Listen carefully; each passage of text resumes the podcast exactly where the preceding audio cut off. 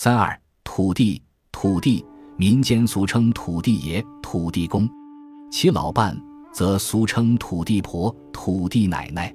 在阴间，土地的级别最低，权力最小，但办事却最多，离人们最近。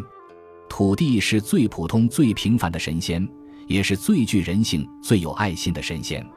土地爷是个和气且温顺的地方官。土地的来源。和远古土地神的崇拜密切相关。最初的土地神是社神，不是后来的土地爷和土地婆。社神之社是什么意思呢？《说文解字》解释：社，地主也。从事土，即是说社是土地之主，是土神。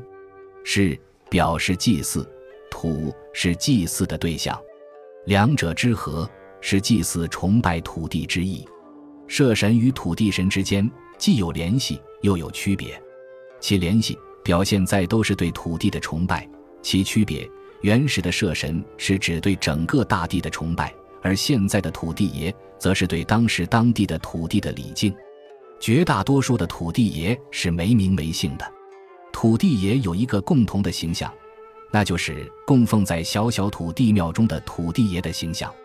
土地爷一般都是泥塑的。或是石凿的，其典型形象是头戴乌帽，身穿长袍，头发雪白，银须飘洒，慈眉善目，弓背弯腰，是一个慈善和蔼的老头。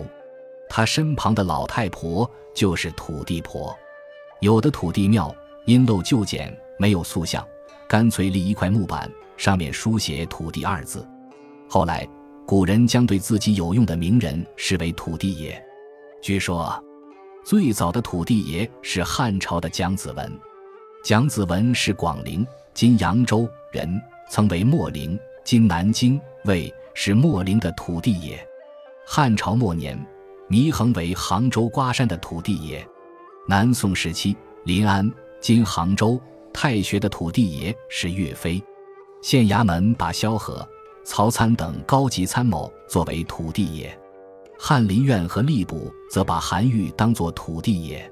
土地最兴盛的时期，应该是明太祖朱元璋时。朱元璋因为家贫，无以为继，十六岁出家当了小和尚，随后又做了三年云游僧。此间，他经常以土地庙为自己的栖息地，因此后来对土地庙情有独钟。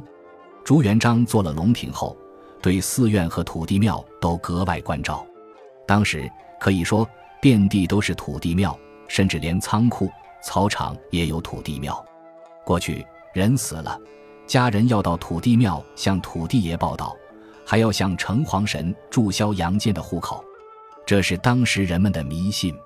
现在很少有人相信这些了。